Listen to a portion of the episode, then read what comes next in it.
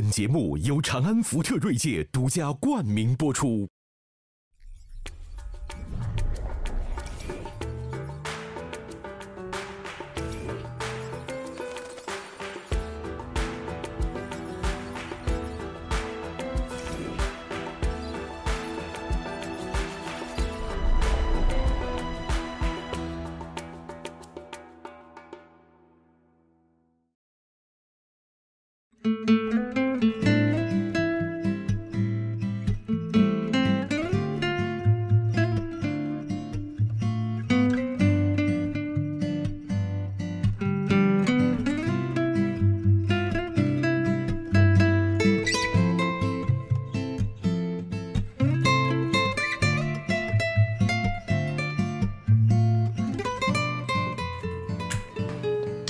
咱们这炷香啊，贡献给谁呢？贡献给猫神啊！不是有人说吗？越跟人打交道，越念着畜生好吗？所以我们这圆桌派现在改畜生派了啊！今天来一小畜生，哎，当当当当，马马爷的这个博物馆里著名的官复猫。今天上了圆桌了，这个是黄锵锵，黄锵锵，它那黄在哪儿呢？黄在尾巴这儿呢，看 黄锵锵，这个哎，方舟，你看文道怀里这个，这个是谁啊？马都督。对，为什么呢？就是说，据传说，他长得最像马未都，眼睛三角，眼睛你看三角眼，文道这是养过二十年猫的，他会抱。就猫啊，专门你就隔着它这脖子，对它舒服。它会镇定一点。哎哎，据说这个特不镇定，所以抱一会儿就得就得给它放走。来，咱们让方舟也体会体会啊。哎，稍稍等一下啊，我，哎呦，怎么哎呦了一声？哎呦哎呦哎呦，没事，你把我这茶壶给掀了。哎呦，我先抱会儿，我先抱会儿啊。哎呦，多多，我觉得我们干脆以后就做一个节目，就整集节目就不要说话，就每个人各自玩猫，对，这肯定火。这认识马爷这么多年，啊，能这么玩他？你说是吧？五千万这个喜欢猫的人，我觉得最少最少我。们就干脆做这么一个节目，就整集就是玩猫。这俩怎么不干对眼啊？这这俩是敌人，敌人，他不敢看的，他很怂。哦怎么你把他抱的他不断的惨叫，啊 知道窦文涛是坏人，猫很懂事我。把我对马未都的愤恨全发泄在。你看，你看，你看，你看，你看，赶给快！女的，给女的，这是公猫吗？这是公猫。哎呦，哎呀，这掉毛啊！这夏夏天了，哎，方舟行啊，方舟行，看着像养猫了吗像他妈，我我 像他妈。我不养，但是猫可亲我，嗯嗯，不高兴啊。不高兴不高兴？让他走。哎，这这真是，他这个不安分呐，不安分呐，让他走了对吧？呃呃呃，走吧走吧，最后再给大家那个拜拜，告个别告个别。拜拜拜拜拜拜拜拜！太不爽了我觉得这个我这还我比他还难受，抖抖抖抖。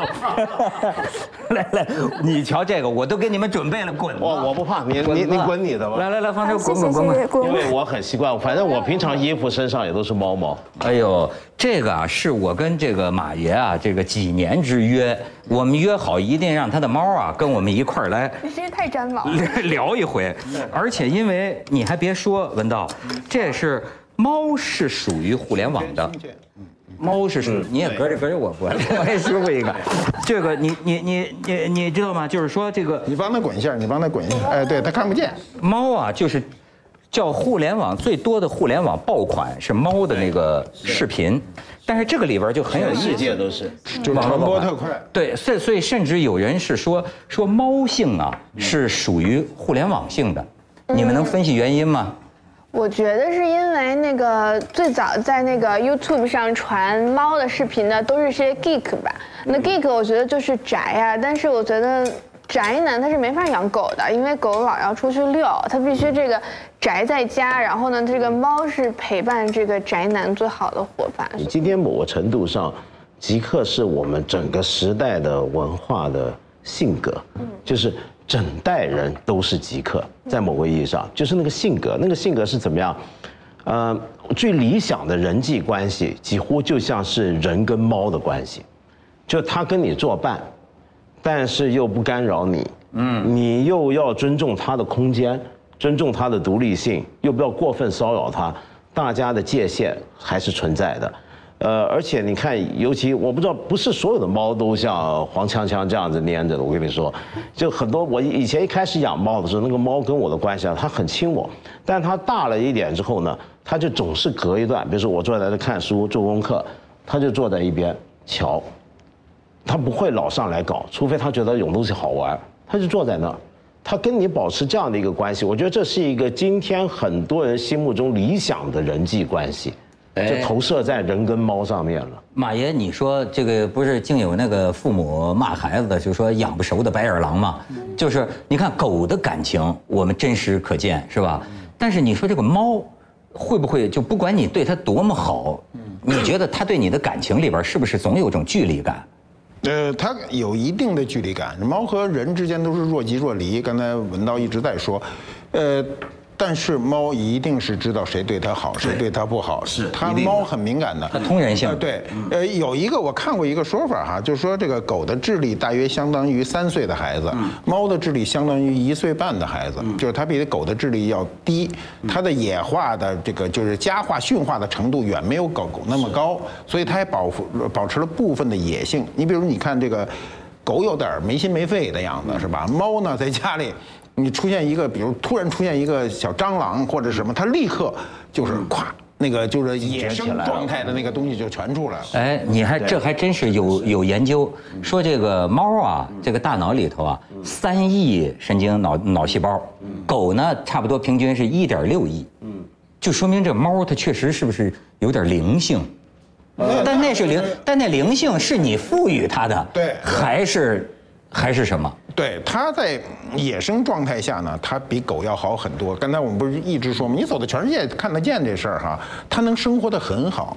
很多地方就是你到，尤其到国外，那流浪猫都干净着呢，不不像咱有的地方那流浪猫确实有点惨不忍睹，就特脏，不知道为什么。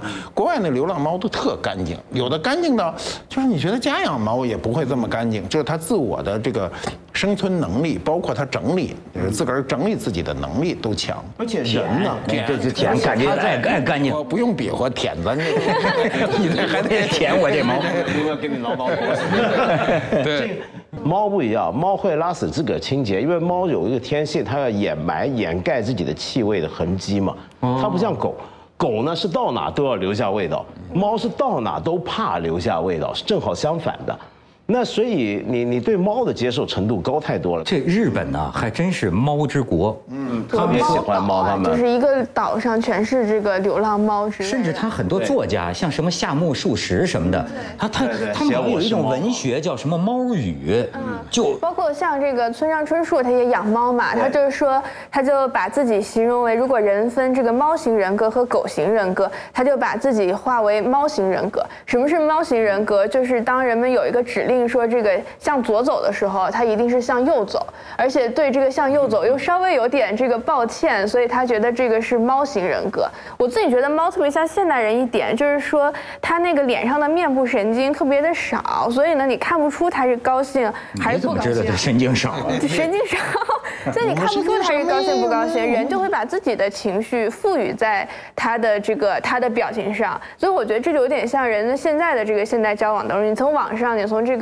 互联网交流当中，你其实不太确定对方是不是真的高兴，所以有点像你你讲的这个够得上那个有个得诺贝尔奖的女作家叫多丽丝莱辛的水准。这多丽丝莱辛就认为猫是有魔法的。她有一句这个著名的话嘛，就是说，呃，实际上我们说不清呢，呃，到底是我们拥有了猫，还是猫恩准我们进入了它的生活。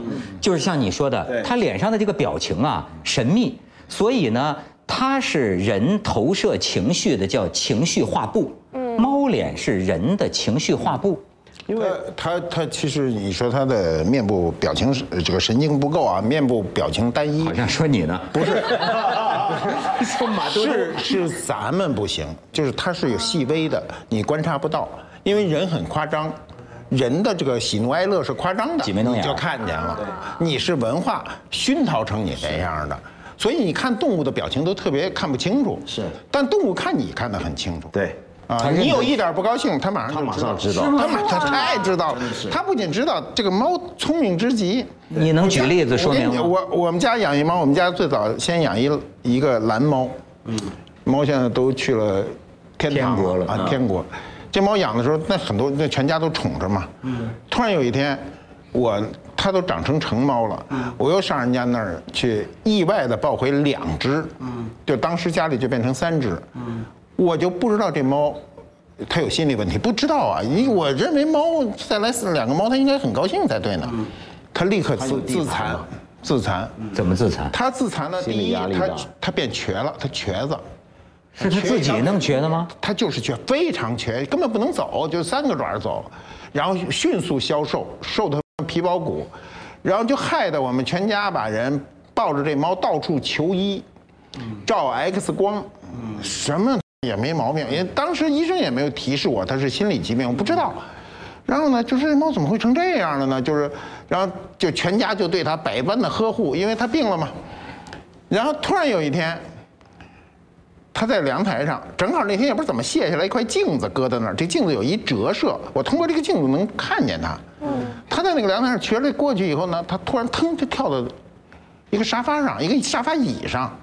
我一看，我一愣，啊，他腿没毛病啊，他跳上去了。我就探头一看他，这猫就极不好意思，让我抓一现行。然后我呢，心里比他还不好意思，就让我们俩看了一会儿，都扫眉打眼的哎，从那天以后，这猫就正常走道，不瘸了马上就胖起来了。被揭穿了。它就是它揭穿了，它是需要人照顾他和关注他，是对，吧？他就会哦自残。你说，你看这个人跟这个宠物的关系，你看一般说狗主是吧？但是说什么猫奴，对对，猫奴，对你觉得猫是更像情人那感觉吗？对，我觉得更像一种这个开放的这个婚姻，开放式的婚姻。怎么说？就是狗是老夫老妻是吧？对，狗就是非常忠诚的一夫一妻制，就相当于这个你你跟他建立关系之后，呃，照顾你伙伴，然后这个一路相随。但是就是猫，反正有一天也可以对。对这个爱答不理的，然后你出差也很放心的，这个把猫会在在家，我不知道，我觉得很像是这个开放式的关系，还有点刺激的感觉哎，。你刚才讲什么猫型人格？啊你觉得你是猫型人格还是狗型人格？我觉得我比较像狗啦我。也觉得是。狗，其实我养狗多，我养我养狗多，但是呢，我又觉得啊，我跟这个宠物啊就挺没缘的。就特别小的时候养过猫，没养几天就死了。他们说有的人不是克夫克妻的，我发现我克猫狗，真的就是哎，我养那是李远天。猫来看这个马嘟嘟的反应就知道，那我说狗，那我说狗，他高兴了吧？我说狗，你看。这个我们家人呢，老想养狗，每一次养啊，都很多的痛苦的经历。你比如说，好多年前，我给我一个那个前女友吧，也也呃就就送送个狗养，好，最后他妈比他还喜欢，呃然后呢，这狗最后走丢了。走丢了，哎呦他妈那个找啊，痛苦不堪痛苦不堪。最后在广州日报那个报缝中间登那个寻狗启事，寻狗启事，还一天好多人电话打进来，他他妈妈真的就去去找啊。最后还真有一个人说见着了，见着了，在番禺，在番禺，说怎么怎么怎么着，他妈就一路跟着那个人的电话呢指，找到一个大排档，找到大排档问那个店主，就说是不是有这么一个狗？哎，他说还真是，说在哪儿呢？锅里呢。啊，一掀锅盖儿，哎呦，他妈妈当时就崩溃了，就是就晚到了一步，就给扔锅里了，你知道吗？就所以就有这个，我我还养死过，在深圳还养死过一条狗，你这故事有点太沉重了，你这太血腥了，这故事不事。对，但我这回又怎么样？在考架上，咱们得我给我再接着你讲一找猫的，是我找猫。啊我从我去香港，啊，这猫丢两天了，没人他打，不是他，是我们家另一个马大贵。啊，马大贵，对，我们家猫随我姓，马大贵。我们家一个马大福，是马嘟嘟他哥是吗？啊对，一个马大福，一个马大贵。我们家接快递，就是说马大贵，那肯定是快递来了。这猫我在香港，这猫丢两天，家里没人敢跟我说。我一进屋，我就觉得这屋里气氛不对啊，这家里丢了猫了吗？气氛不对，气氛那猫啊，我那猫十好几斤，大布偶猫这么老的个儿，就没出过家门。那猫啊，我曾经把它搬搬到楼下，想在草地上照张相，那猫跟个布袋子似的，趴在草地上一步都不敢走，不肯走。我说它怎么会丢了呢？然后反正各种原因，就说找找，找了呢，全家人都动员去找哈、先把我们博物馆的猫专家请来，哦，我们找猫是有程序的，咱瞎找啊，人家是专家。猫专家一来说，赶紧准备一碗水，找一剪刀来。我说这都什么路子？做法，呃，做法，做法。专家要先做法，必须在灶台上搁一碗水，搁一剪刀，剪刀也不是冲着哪个方向，我也忘了啊，全都有的。大仙儿啊，这是什么？我就这，我先说这是一不贴谱的事儿。后来我网上一查。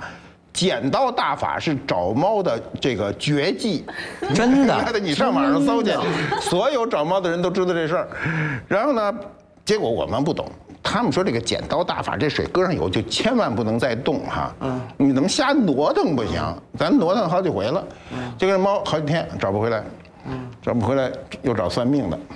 啊！哎呀，算命的有意思。你怎么专走这一路呢？没剪刀大法就算没没招了，找不着啊，全都着急啊。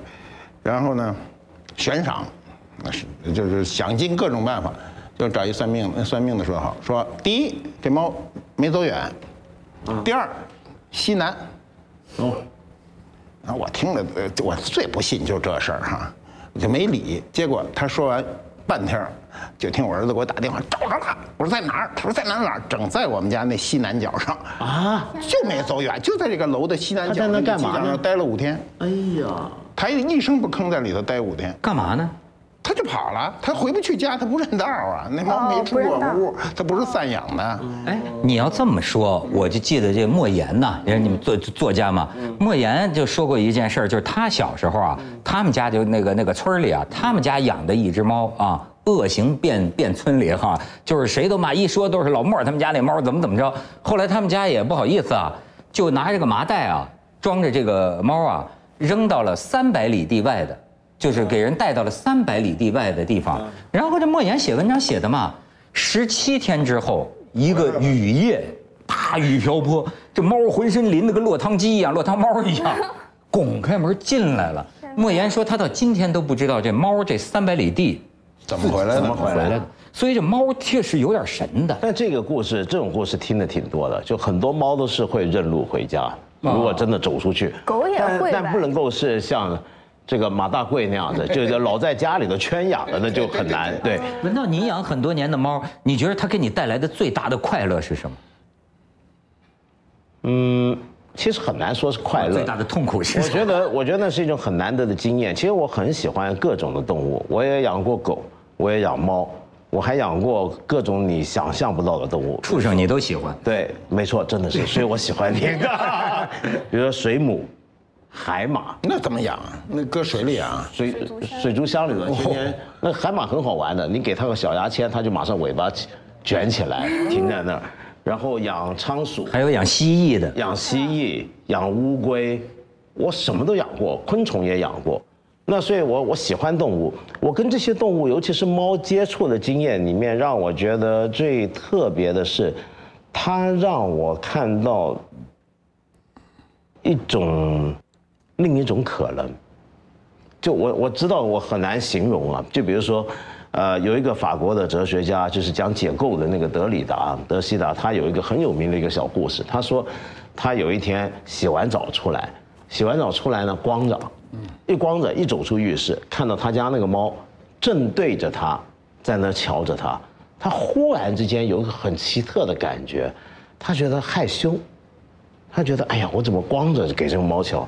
你懂我意思吧？我听说猫爱看人洗澡，不是啊，还是这个意思。他当然，你我估计谁都不想看，而是说，你你你一会儿再说问题，就是你为什么会觉得那个猫在盯着你会让你害羞？这这一刹那你是把它当人看，但是你又很清楚的马上陷入一个一个一个环境，一个思考的环境，就是它其实不是人。你不必对它害羞，但是猫常常给人，或者很多时候别的动物也都给我一种幻觉，就是它跟我到底能不能沟通呢？它是另一个物种吗？它跟我是什么关系呢？人之外的世界是什么样的世界呢？很多时候我养动物，那些动物在家里面都会给我这种感觉，就比如说像您刚才说的那个猫，啊，去自己装瘸，瘸了半天，一下被你发现，那种尴尬，那是一种很奇特的一种。状态有时候我甚至觉得很感恩，就是很难得有这些动物愿意跟我在一起发展出一种很奇特的一种关系。哎，马爷你想说什么？我我告诉你，他为什么他愿意看你洗澡啊？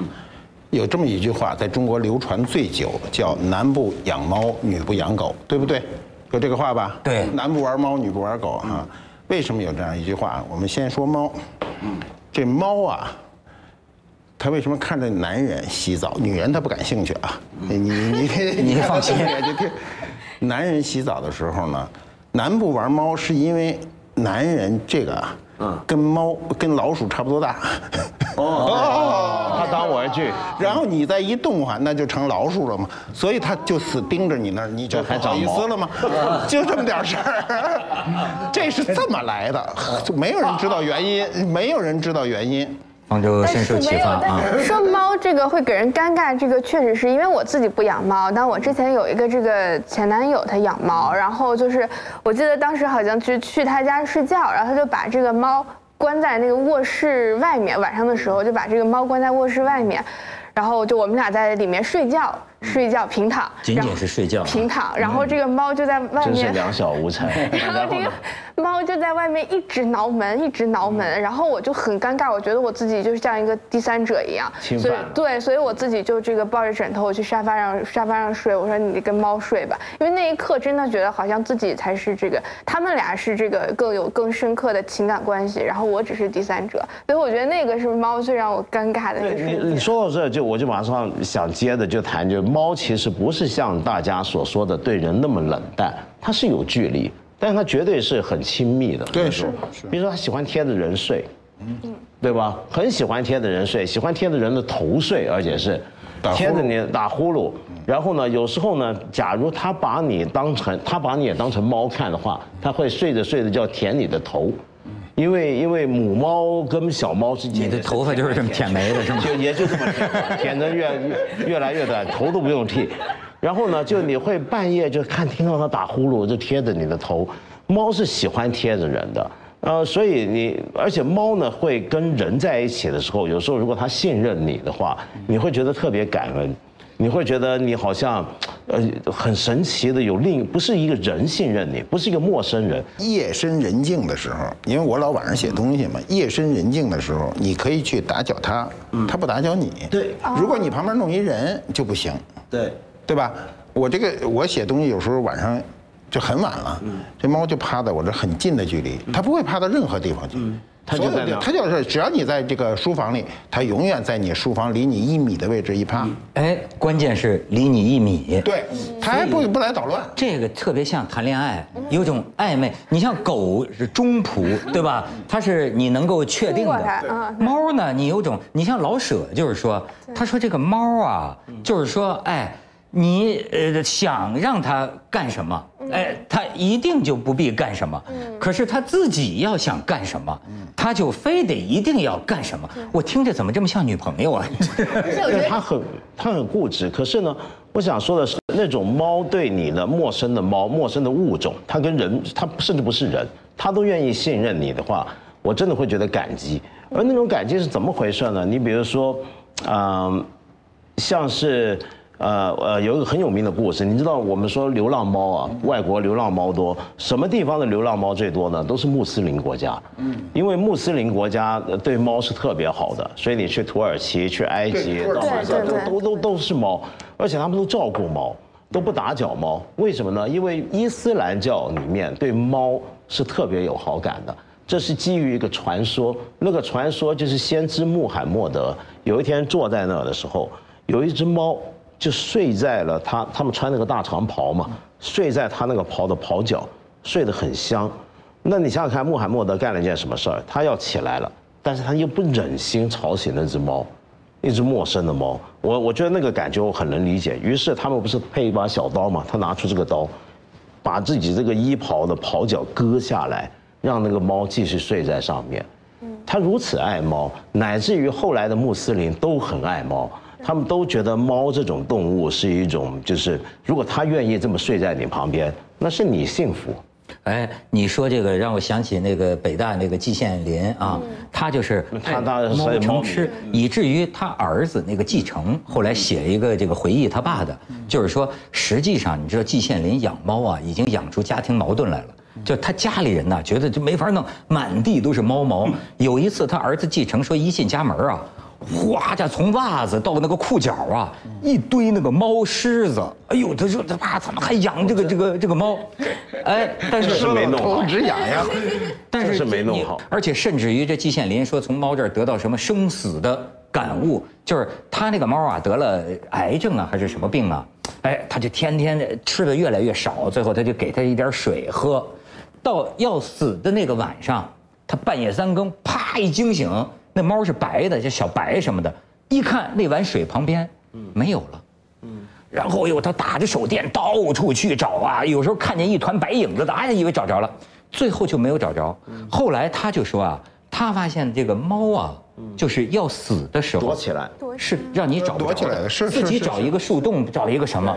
哎，这季老先生，你看研究佛教的就说，哎呦，这仁义仁义。很大启发。猫就是跟跟着佛教进入中国的，猫进入中国非常晚，是。大概三世纪、四世纪才进入中国。好像其实古埃及也是以猫最早为最早最早猫神，以猫为神，所以所以说，为什么从古到今还有说什么猫有九条命这种说法，就好像都觉得猫的有灵性，它灵性哪儿来的？你看啊，这个梁实秋讲过一个故事，那王梁实秋讲的那个猫的故事，给我印象是超过了所有关于猫的故事。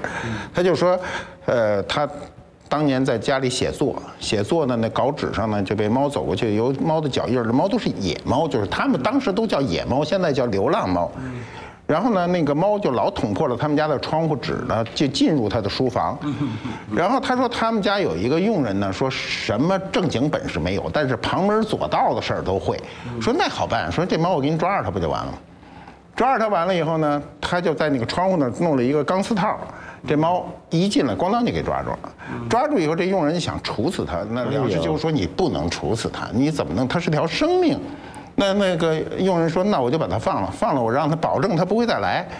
这佣人就把这猫呢搁在院子里，这个把它腿上啊拴了一个罐头盒，空的，民国时期啊一撒，说这猫一路绝尘，叮了咚啷，那猫就惊吓，就轰隆就跑，飞快就绝尘而去，然后这事儿就过去了。过去了呢，这个梁实秋就觉得这事儿不地道，这事儿干的哈。晚上梁实秋在那儿写东西，夜深人静，突然听房顶上当啷一声，然后一会儿当啷有一声，就这罐头盒过瓦的声，他听见了，然后又听见这猫咣上树，当啷跳地上，咣啷那个罐头盒。如果没有这罐头盒，你根本不知道猫来了。这时候那猫咣当又进了他的书房。这时候他就过去一看，看这个这猫噌的就上了他那个书书架的顶上去了，一看上头有一窝小猫，母性啊。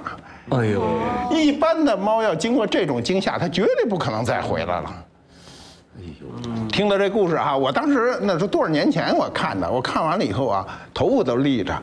就说这个猫的这种灵性和它不畏这种，就算艰险吧，不畏艰险要能回来，我们有时候人都做不到。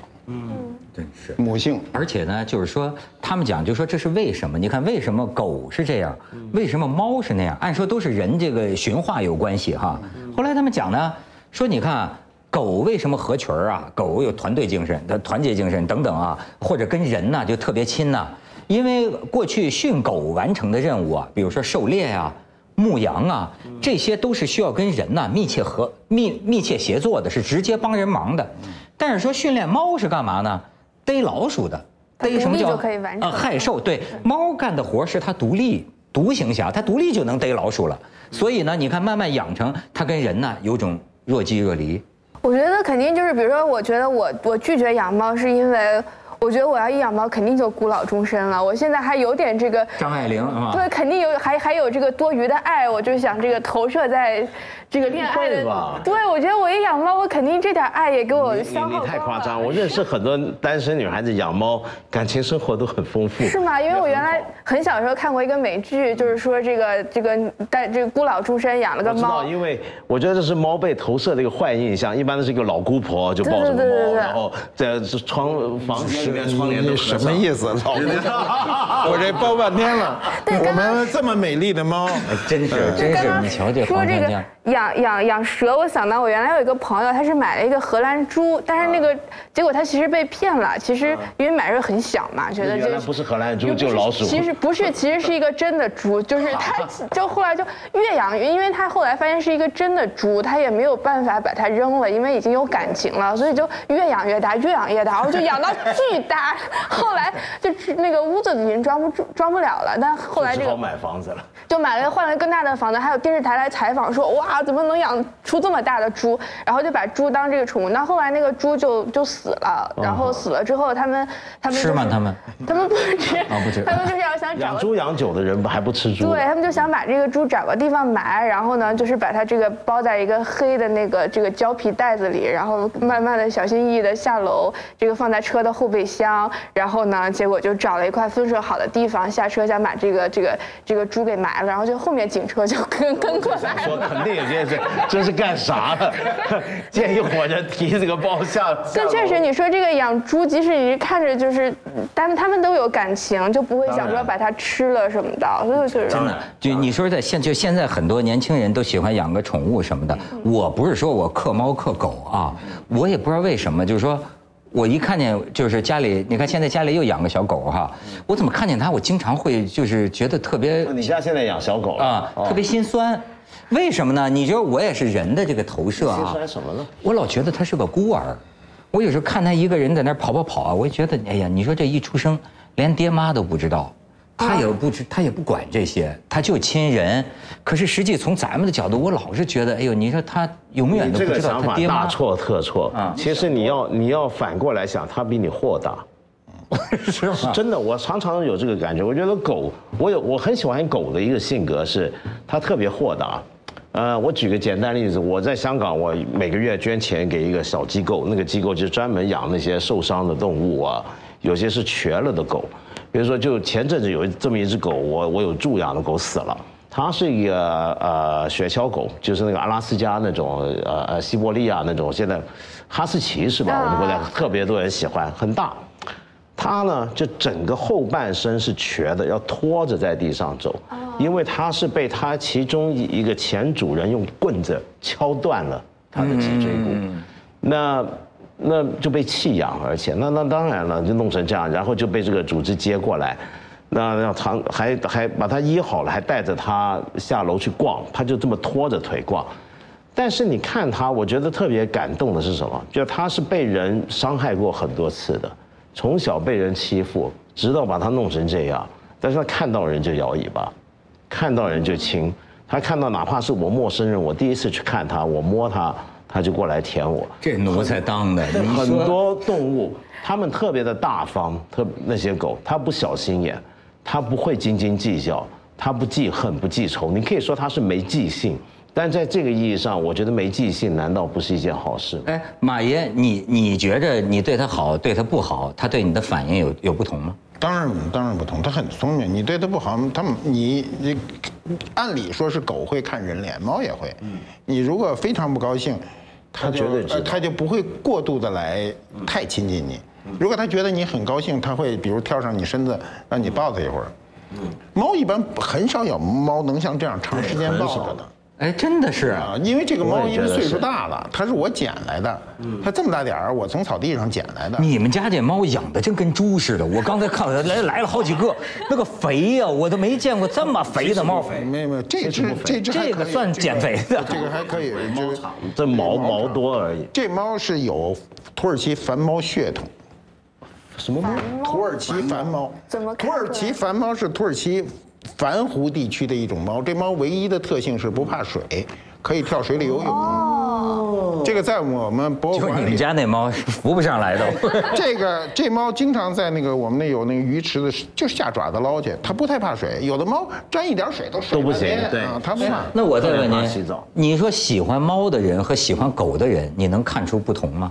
性格其实我觉得啊，你我是既喜既年轻时候喜欢狗，现在喜欢猫，是因为年龄大了，精力不够。狗的精力太充沛，呃，猫它不太跟你商量，狗是天天早上跟你商量出门儿，你哪受得了？对，咱出去遛弯去。哎呀，你这受不了啊！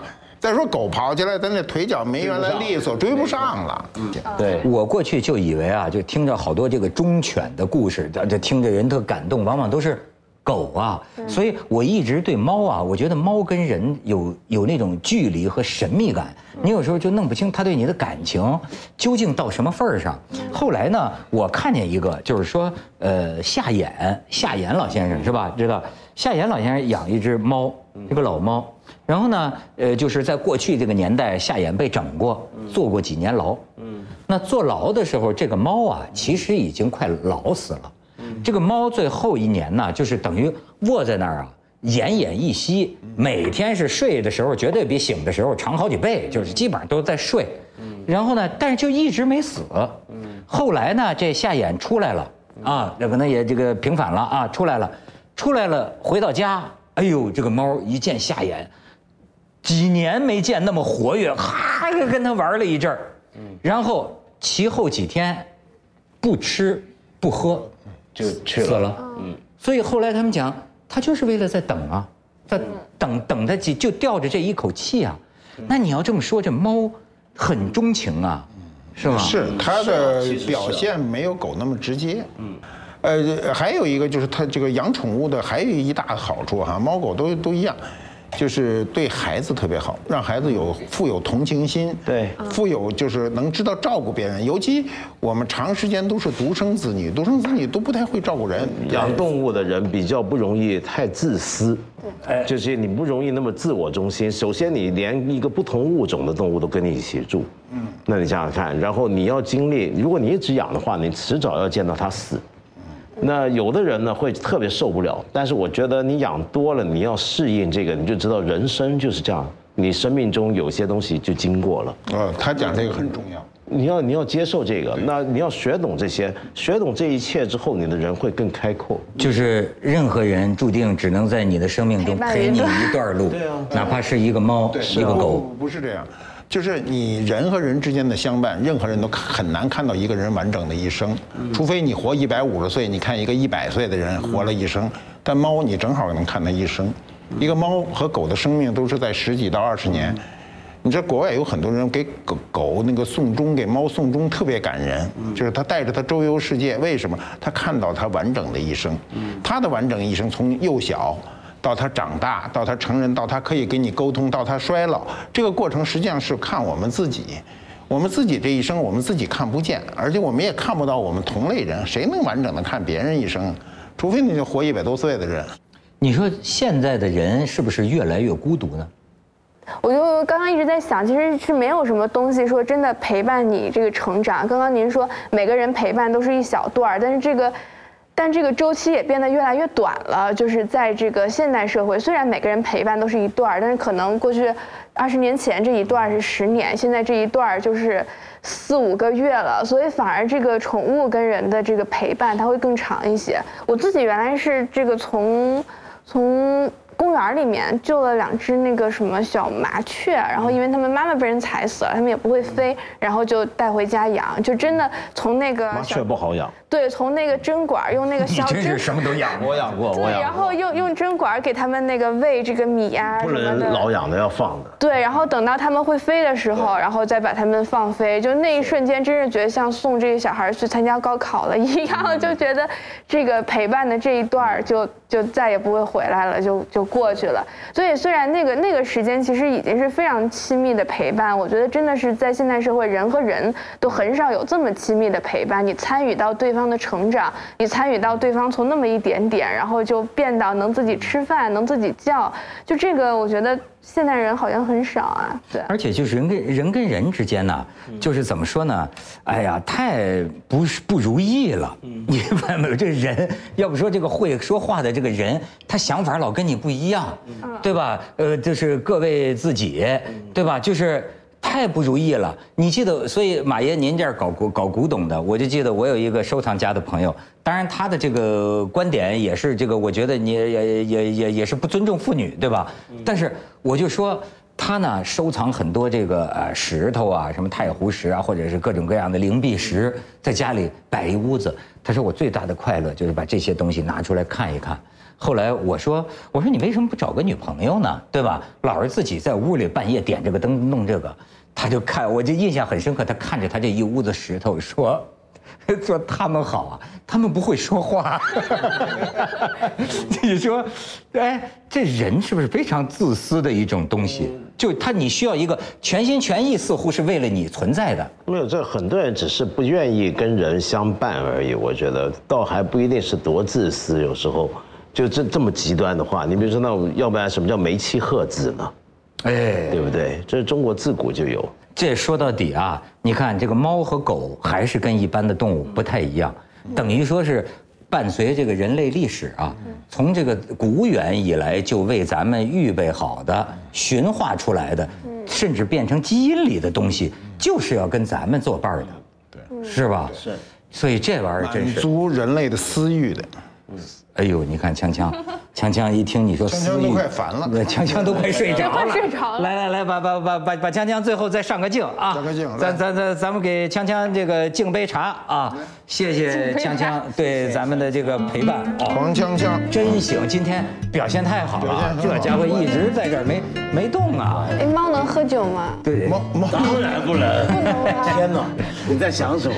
这别搞这个。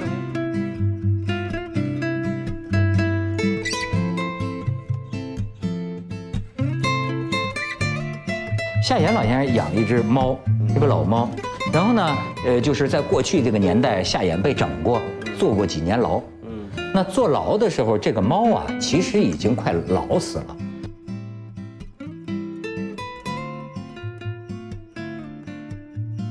传猫的视频呢，都是些 geek 吧。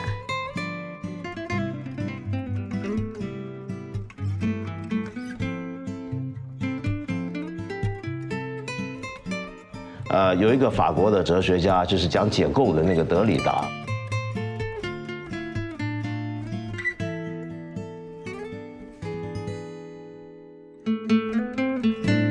要不然什么叫梅妻鹤子呢？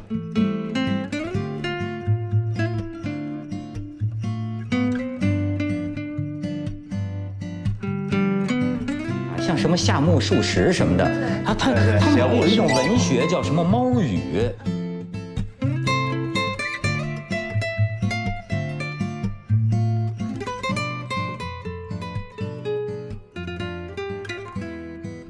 他呢收藏很多这个呃石头啊，什么太湖石啊，或者是各种各样的灵璧石，在家里摆一屋子。